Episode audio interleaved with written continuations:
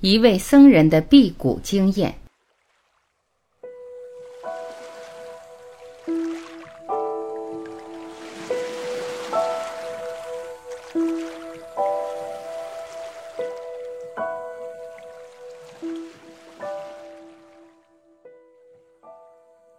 贫僧每天过午不食，每周一般辟谷两天，也有几次连续三天辟谷的经历。从今年起，我打算隔天辟谷，就是吃一天不吃一天。我觉得辟谷是一个对于修行非常有帮助的好习惯，所以写一个帖子说一说我自己的经历，供有志者参考。我说的内容都是我自己的切身体验，不是什么气功书上看来的，所以是可信的。首先，对于不同人，辟谷的难度是不一样的。人跟人不一样，有的人身体好，肠胃功能特别好，又很喜欢吃东西，这种人就很容易肥胖，俗称喝凉水也会胖。事实上，只喝凉水当然不会胖，它只是把吃下去的东西全部吸收掉了，摄入能量超过消耗能量，当然会胖。反之，甲亢或有消化疾病的人就不容易胖，容易胖是身体好的证明。胖人最适合，也最应该修炼辟谷之道。要注意一点，辟谷是不饿的，很饿的话那是绝食。辟谷有益，绝食则有害。一般需要修炼较长时间才能达到辟谷，当然也有天赋好的人，也许上来就可以。大家自己试试看吧。我建议先从过午不食做起。少吃一顿晚饭，对于健康人绝无问题。有胃病或身体不好的人，则务必先请教医生。胖了就要减肥，实际上食物的能量远远超过你的想象。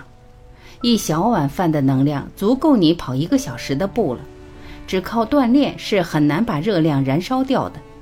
锻炼的目的是增强体质，要减肥主要还靠节食。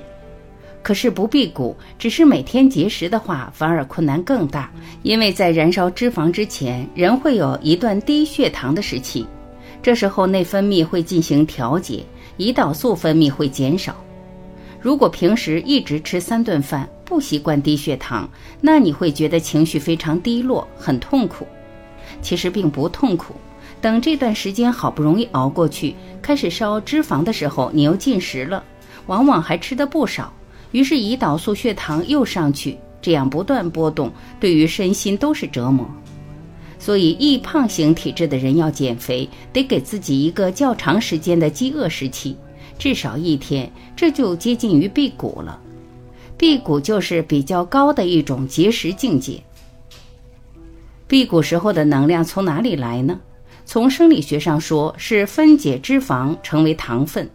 糖分再在线粒体里面转变为 ATP 来供给各种生理功能，这是与所有动物一样的能量途径。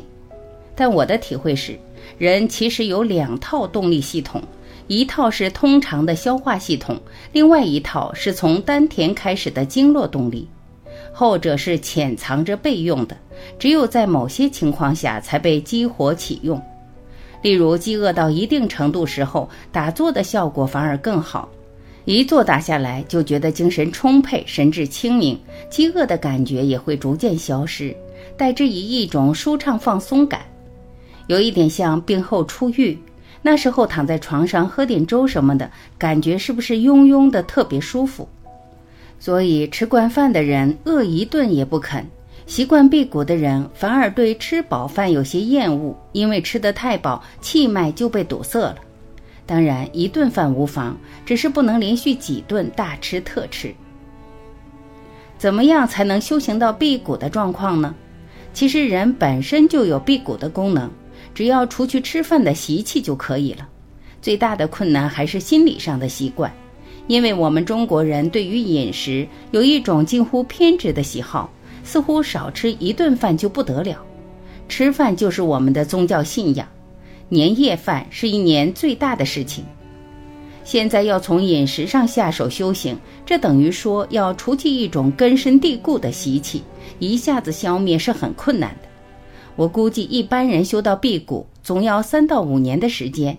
一面逐渐减少饮食，从三顿减少到两顿，也就是过午不食；一面开始吃素，减少饭局，学习打坐或者瑜伽等练气之术，激活经络丹田的内循环，逐渐减少进食，再配合心理上的变化，这样循序渐进，才是可长可久的修行之道，才能终身受益。有的女孩子为了漂亮，也可以一两个礼拜甚至一个月不吃饭的，终究是一时之勇，对身心没有长久的利益。辟谷会不会影响健康？肯定不会。按照进化生物学来看，生物的生理机能是在上亿年的时间中适应环境的产物。古人根本没有一天三顿的规律饮食，也没有什么冰箱可以保存食物。就是吃一顿饿几天的。其实人之所以会胖，本来就是为了应对长期饥饿来储备脂肪的生理机制。在现代社会中，这种机制得不到使用，于是产生种种身心疾病。要说不健康，一天三顿饭才是对于自然规律的违背，才是不健康的习惯。辟谷不是绝食，也要注意营养，尤其是维生素的均衡。如果觉得有需要，也可以喝点牛奶，吃点苹果、番茄之类的水果，吃一点核桃、果仁什么。按照传统的道家说法，以上都在辟谷范围内，但不要碰五谷、面包、蛋糕、米饭都不要吃。辟谷不必抱着吃就是错、不吃就是对的是非观念去坚持，这是没意思的。因为这是一辈子的修行，没有什么目标，只是本该如此。辟谷是人的一个本来状态、本具的功能，毫不稀奇。不是要向外面找什么东西、求什么境界。辟谷跟学佛一样，只是为了做回我们本来的真正自己。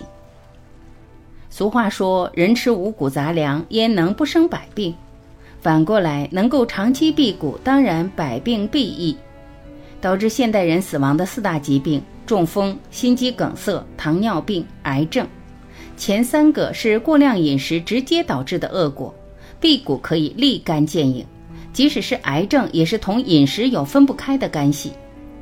科学家在小白鼠上做的实验也证明了，只要减少热量摄入，小白鼠的寿命可以延长百分之三十以上。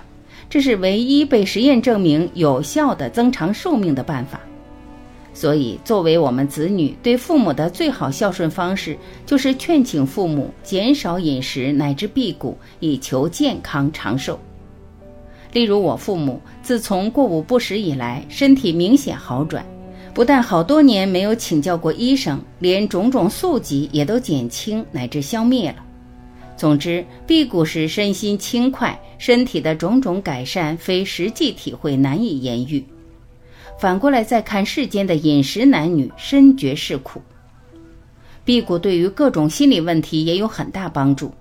现在年轻人常见的心理疾病，什么拖延症、狂躁症、忧郁症，很多心理疾病本来其实都不是病。许多人实在很正常，只是因为现代社会节奏太快，刺激太多，吃的又太多，导致身心不安。只要想个办法让自己清静下来，自然没有问题了。比如我今天辟谷，可以在手图的公用电脑上写这篇文章，一口气写下来，中间毫不分心。写完了，我还打算继续在首图读书到下午两点，然后再去跑步两个钟点，然后再回家打坐，或许打盘游戏，一天都很充实。不吃饭之后，才觉得没有三顿饭来分心，省出多少精神。而且大家都知道，今天的食物，尤其是饭馆里的美味佳肴，许多都是避孕药、抗生素、防腐剂、地沟油、增白粉、罂粟壳、苏丹红、二恶英、橡皮套，种种肮脏恶毒之物混合炮制出来的，毫无营养可言，猪都不能吃。现在居然成了桌上的大菜，我们人反而吃得不亦乐乎。这些东西吃在肚子里，不得病才叫有鬼。难怪小庙隔壁的肿瘤医院天天客流滚滚，人满为患呢。如果真是好东西，有利健康，你大吃大喝还有点道理。现在饮苦食毒，吃喝有百害而无一利，不做点修行功夫，等到业力现前、痛苦不堪的时候，恐怕后悔也晚了。辟谷的时候吃什么都是真味道，该香甜的香甜，该爽脆的爽脆。东西如果不干净，一尝就知道味道不对，不会吃了脏东西还觉得倍儿香。所以贫僧奉劝大家，人世间的享受尝过味道，知道怎么回事就可以了。苦海无边，能回头不妨回头，不必非要把天下美味都吃光不可，是吧？